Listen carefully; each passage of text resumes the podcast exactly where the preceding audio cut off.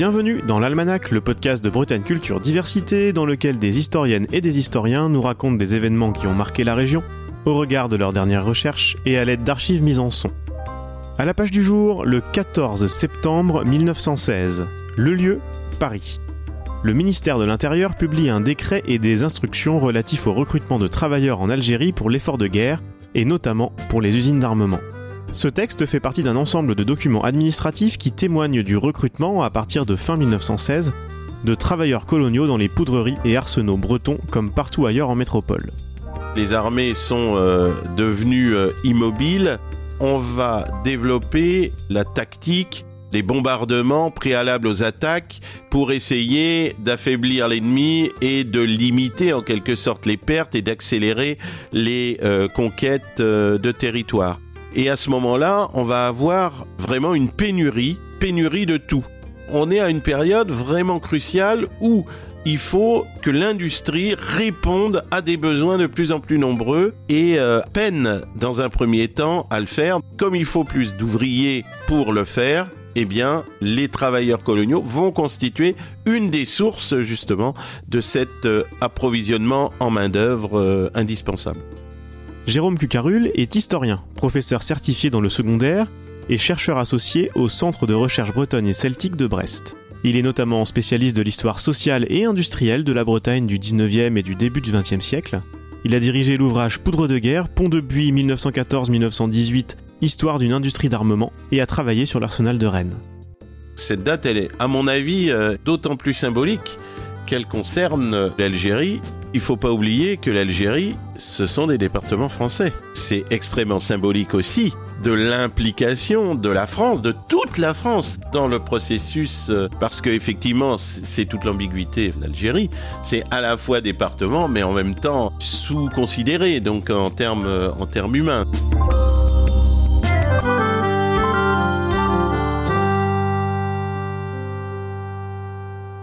Dans cet épisode, vous allez nous raconter l'histoire de ces travailleurs coloniaux pendant la Première Guerre mondiale, en prenant les exemples bretons de la poudrerie de Pont-de-Buis et de l'arsenal de Rennes, et ce que ce décret de septembre 1916 nous en apprend. Vous allez également nous expliquer comment ces travailleurs sont accueillis. Commençons par là, au début du XXe siècle, les Bretons ont-ils l'habitude de côtoyer des personnes qui viennent d'aussi loin? On est encore dans des sociétés qui restent euh, largement refermées sur elles-mêmes. Je ne dirais pas qu'il n'y a pas de contact avec euh, des étrangers, entre guillemets. Et en Bretagne, effectivement, on a une tradition d'accueil et de contact. Mais quoi qu'il en soit, cette tradition liée aux migrations, elle reste extrêmement limitée. Alors on cite toujours un peu les mêmes exemples, les Bretons qui vont aux États-Unis, etc.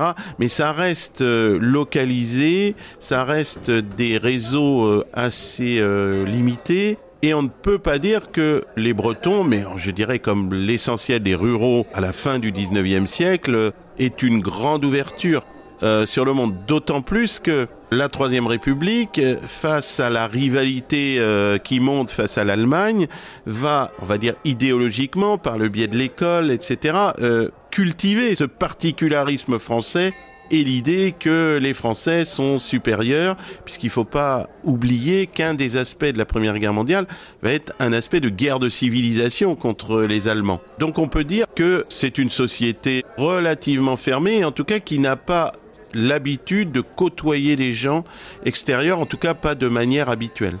Dans quel état est l'industrie militaire en Bretagne avant 1914 la conjoncture euh, des années 1890-1900 a plutôt été une diminution de la production des armements parce que la France avait lancé un programme d'armement et ce programme d'armement avait été réalisé. Donc, on a plutôt tendance à diminuer le nombre de marchés et par conséquent à diminuer les effectifs. D'ailleurs, à Rennes, dans les années 1890, on a des grèves on a beaucoup de récriminations. On a le maire de Rennes qui intervient auprès du ministre des Armées pour euh, augmenter le plan de charge de l'arsenal qui sinon doit licencier un certain nombre de gens. Tout cela doit changer très rapidement avec la déclaration de la guerre à l'été 1914. Si la Bretagne est loin des combats principaux tout le long du conflit, la région participe comme tout le reste du pays à l'effort de guerre? Il y a plusieurs euh, types d'engagement. Il y a l'engagement militaire, qui n'est pas à proprement parler notre sujet, mais qui, comme partout, euh, marque fortement euh, toutes les familles bretonnes. Et puis il y a les fournitures pour le front. La Bretagne est une terre agricole et donc elle va être sollicitée de manière importante. Et en même temps, elle va se retrouver comme, mais bien d'autres régions, fournissant des armements pour le front aussi. Et c'est là où va se jouer vraiment l'enjeu important pour euh, les Bretons, c'est-à-dire répondre aux besoins du front qui vont très très vite devenir extrêmement importants et euh, les arsenaux ou les, ou les poudreries vont avoir du mal à fournir le front. Comment se déroule cette conversion ou ce redémarrage industriel au départ? Tout cela n'a pas été anticipé? La Première Guerre mondiale, c'est vraiment une période charnière pour l'industrie et notamment pour le développement de la taylorisation, c'est-à-dire l'augmentation des rendements qui fait que les industries vont devoir s'adapter, trouver des modes euh, de fonctionnement et d'ailleurs, ça va poser pas mal de problèmes aux travailleurs dans ces industries d'armement. On va faire appel par exemple à Rennes, à l'Arsenal, à de nombreuses femmes. Eh bien, un certain nombre d'entre elles, parce qu'elles viennent euh, du milieu rural, elles vont avoir du mal à répondre à cette euh, volonté de rendement, etc. Et certaines vont repartir parce que manifestement, elles ne s'adaptent pas à ces exigences. Je connais l'exemple de l'arsenal de Rennes euh, où c'est très très clair, on embauche plus de 1000 femmes dans les premiers mois de la guerre. Ensuite, on en embauche quelques dizaines. Euh, voilà. Donc, euh, il y a vraiment un basculement très très fort par rapport à ça. Et ensuite, ce qu'on va chercher dans ce genre d'entreprise, c'est des ouvriers spécialisés, parce qu'on a des femmes et on a aussi euh, des hommes hein, qui sont en attente de mobilisation ou qui au contraire ne sont plus mobilisables du fait de leur âge. Mais très souvent, à 80%, ils vont servir de manœuvre. Et ce qui va manquer, c'est toutes les, professions spécialisées. Euh, alors ça peut être euh, des choses comme des bourreliers, des travailleurs du cuir pour les harnachements de chevaux. Ça peut être des charrons, etc. pour les roues euh, des véhicules militaires quand on va faire appel aux travailleurs coloniaux, cette main-d'œuvre va être une main-d'œuvre non spécialisée qui va être utilisée pour des tâches euh, de force, des tâches subalternes, et euh, du coup, ça va euh, aussi créer quelques frustrations chez certains de ces ouvriers. Extrait du décret du 14 septembre 1916. Ces ouvriers sont des travailleurs civils qui ne participeront pas aux opérations de guerre.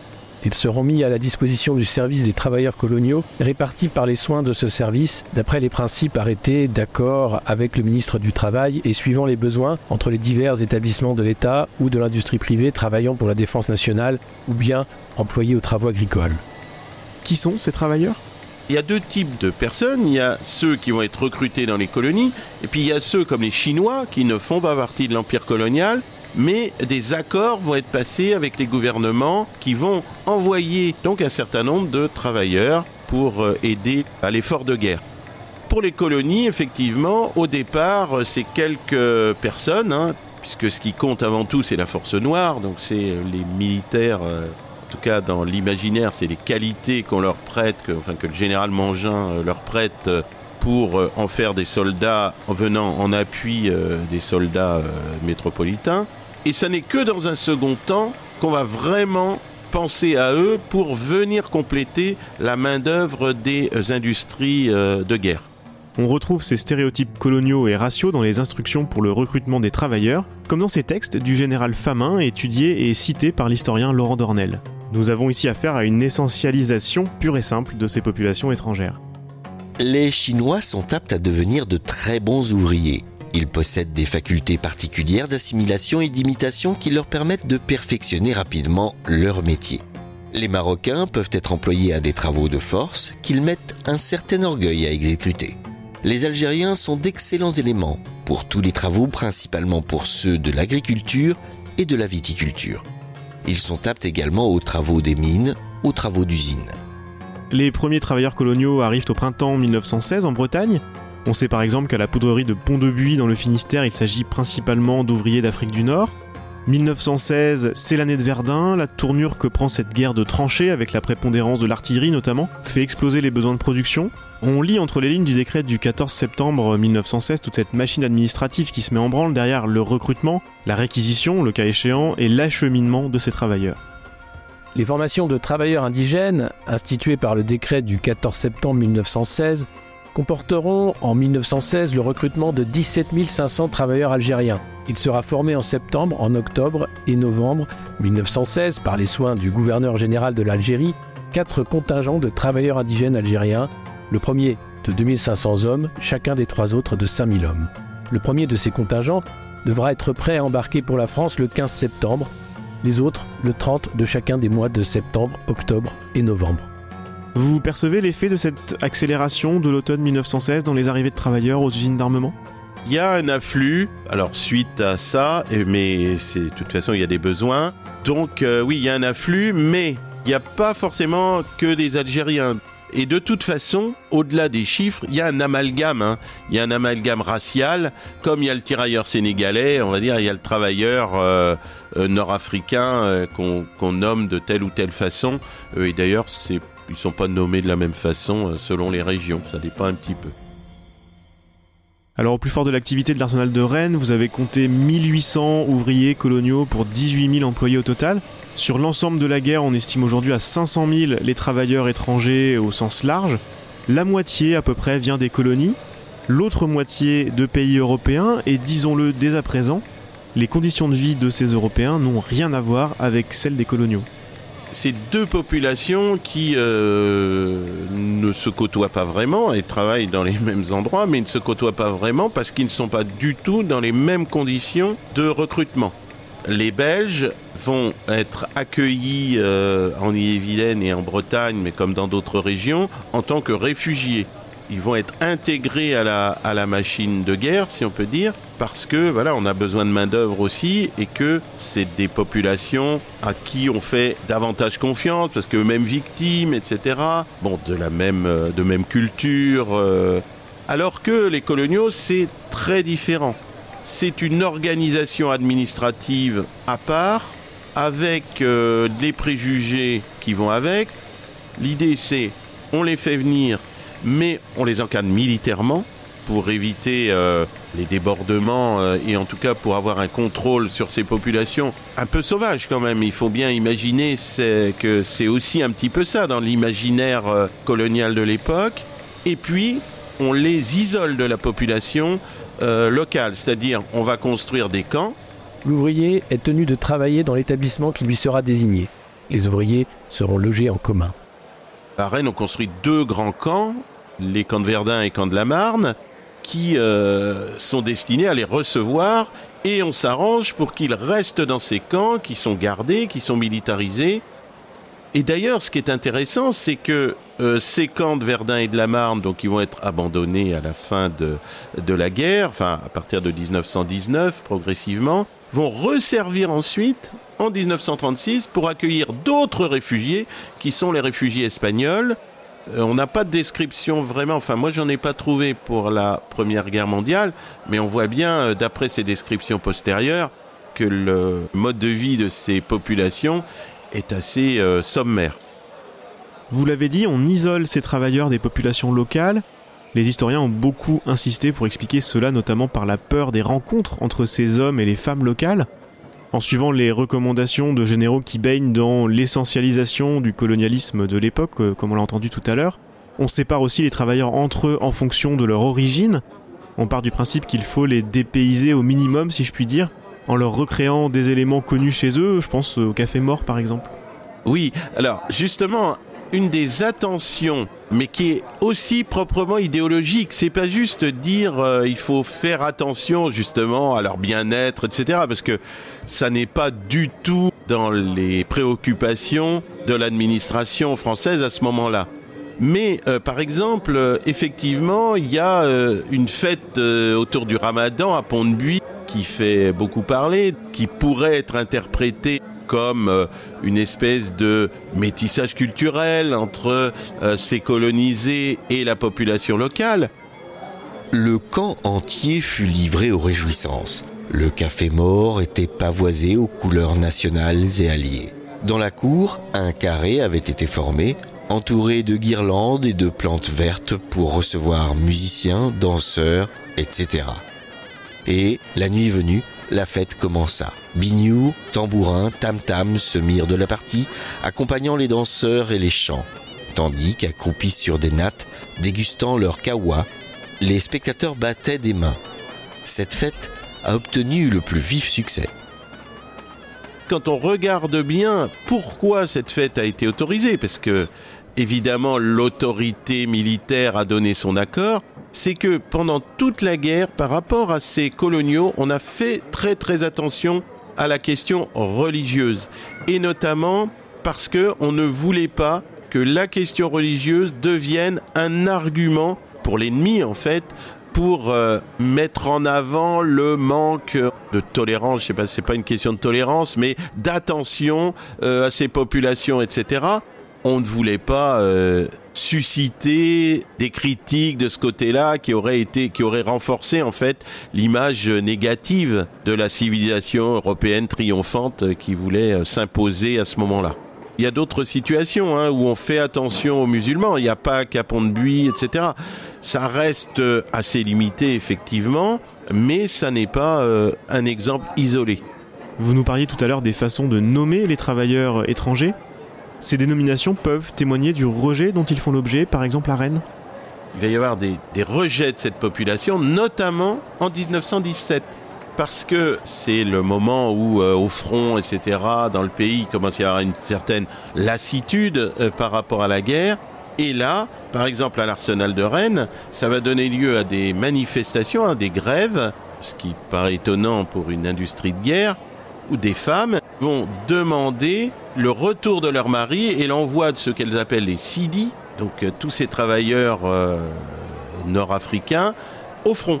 C'est-à-dire de dire, voilà, ramenez-nous nos maris et envoyez euh, ces gens-là. Et d'ailleurs, c'est assez étonnant parce que, juste pour l'anecdote, cette grève, elle a failli vraiment terminer dans le sang.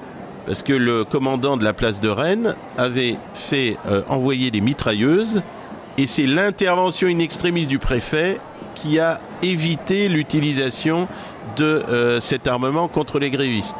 Donc euh, voilà, c'est pour l'anecdote, mais pour dire qu'on est bien dans un contexte de guerre où les règles de la production sont un petit peu différentes. Les archives regorgent de tensions en Bretagne comme ailleurs entre les travailleurs coloniaux et les populations locales, dans une situation qui rappelle à certains égards celle que nous décrivait Erwan Le Gall dans une autre page de notre almanach, consacrée aux troupes américaines transitant par Saint-Nazaire. Comment cela se traduit-il? En tout cas, il y a plus de prétextes à ces tensions parce que bah, pendant la guerre, euh, bon euh, bah, il fallait accepter ces populations parce qu'elles contribuaient à l'effort de guerre, même si on pensait qu'elles euh, n'étaient pas forcément à leur place ici. Après la guerre, eh bien cet argument tombe. Et donc les voir rester et les voir aussi bah, avoir des comportements jugés déviants parce qu'il y a l'ennui, parce que effectivement il y a les frustrations, etc.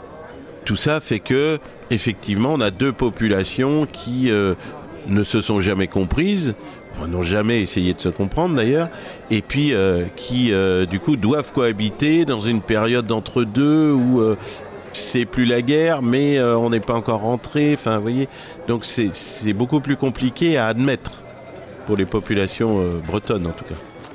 On connaît ces conditions de vie par les euh, procès-verbaux de gendarmerie qui sont faits, alors à Pont-de-Buis on en a un certain nombre, et qui euh, bah, montrent, euh, on va dire, les tensions, des, des dysfonctionnements, etc. Et j'imagine que, comme à l'aller, le retour est compliqué à organiser Oui, voilà, c'est ça, ça met du temps. Alors je n'ai pas la chronologie précise en tête, mais effectivement, il faut organiser toute cette logistique parce que il y a aussi les soldats euh, qui, sont, au front, qui vont être démobilisés. Alors, euh, pas tous au même moment, etc. Donc, euh, c'est une énorme logistique. Alors, toute façon, pour toutes les industries de guerre, la fin de la guerre, c'est vraiment la fin de la grosse période d'activité. Et d'ailleurs, la période d'après-guerre va être difficile pour ces industries. C'est-à-dire qu'il faut relancer la machine, etc. On a on a euh, pléthore de, d'équipements. Euh. Et on dit partout que c'était la dernière. Ben oui, oui, en plus, oui. On va retrouver des effectifs même inférieurs à ce qu'ils étaient avant la guerre. Donc euh, tous ces travailleurs, alors ils sont démobilisés, mais ils vont être considérés entre guillemets un peu probablement par ces populations-là, un peu comme des parasites entre guillemets quoi. C'est-à-dire qu'on a déjà nos propres difficultés euh, pour retrouver une vie normale, et en plus eux, voilà, ils sont alors ils sont nourris, logés, enfin évidemment pas dans de bonnes conditions, mais c'est pas ça qui compte à ce moment-là. On sait que la très grande majorité des travailleurs coloniaux rentrent chez eux dans les mois et les années qui suivent la fin de la guerre. On sait également que certains restent. Euh, en avez-vous rencontré dans les archives bretonnes? Non, non. Il faut dire qu'il y a assez peu de travaux sur cette question-là. Euh, et puis les sources sont complexes puisque à partir du moment où ils restent, euh, ben ils, se fondent dans la masse et donc s'ils commettent pas de délit particulier, c'est compliqué de les retrouver comme voilà comme tout un chacun dans une population. Donc euh, non, je pense qu'il y a tout un pan effectivement à travailler, mais je ne suis pas sûr qu'on arriverait à des résultats euh, vraiment signifiants. On aurait des cas, ça c'est certain. Maintenant, est-ce que ces cas seraient représentatifs d'un mouvement? Euh, Ça, j'en suis pas sûr. Et puis, si ça l'était, ce serait déjà connu. Voilà. Voyez-vous des différences entre Rennes et Pont-de-Buis dans deux endroits très différents? Et des particularités bretonnes, notamment au niveau de l'accueil dans cette histoire qui, on l'a dit, se déroule au même moment dans toute l'industrie du territoire métropolitain? Je vois pas vraiment de différence euh, euh, fondamentale sur cette question de la relation euh, des deux types de population, etc. C'est les mêmes types de comportements, c'est les mêmes types de tensions, c'est les mêmes types de réactions des travailleurs coloniaux face à ce qu'on leur impose. Évidemment, dans le détail, il y a des, y a des choses qui changent, hein, voilà, puisque voilà, chaque cas est, particulier. Mais si on prend un petit peu de distance, pour moi, il n'y a pas vraiment de différence. Et il n'y a pas de différence entre la Bretagne et d'autres régions. Donc il n'y a pas de particularisme. Et ça, c'est intéressant parce que ça, ça montre bien que la Bretagne est totalement intégrée à la République, à la France, ce qu'on pouvait euh, euh, évidemment euh, imaginer sans difficulté, mais que les particularismes culturels bretons qui existent en Basse-Bretagne, comme par exemple à Pont-de-Buis, ne jouent pas fondamentalement dans l'exacerbation, par exemple, de la différence, ou au contraire, dans l'acceptation de l'altérité de ces travailleurs. Parce que l'identité française, l'identité nationale, prime dans ce cadre-là sur l'identité bretonne. Et ce, que certains ont pu euh, euh, analyser comme un racisme ordinaire, je ne sais pas s'il est ordinaire, mais il est partagé. C'est une vision racisée d'une population coloniale dont on a répété à l'envi que, euh, bah, certes, c'était une population intégrée à la nation, mais pas tout à fait au même niveau. L'Almanach est une série produite par Bretagne Culture Diversité, proposée et réalisée par Antoine Gouritin. Les archives de cet épisode ont été lues par Dimitri Régnier et Alexis Poulain. La musique originale est de Jeff Alluin. Retrouvez les références bibliographiques et sonores ainsi que les autres épisodes sur le site Bessedia et abonnez-vous dans votre application de podcast favorite pour ne pas rater les prochaines publications.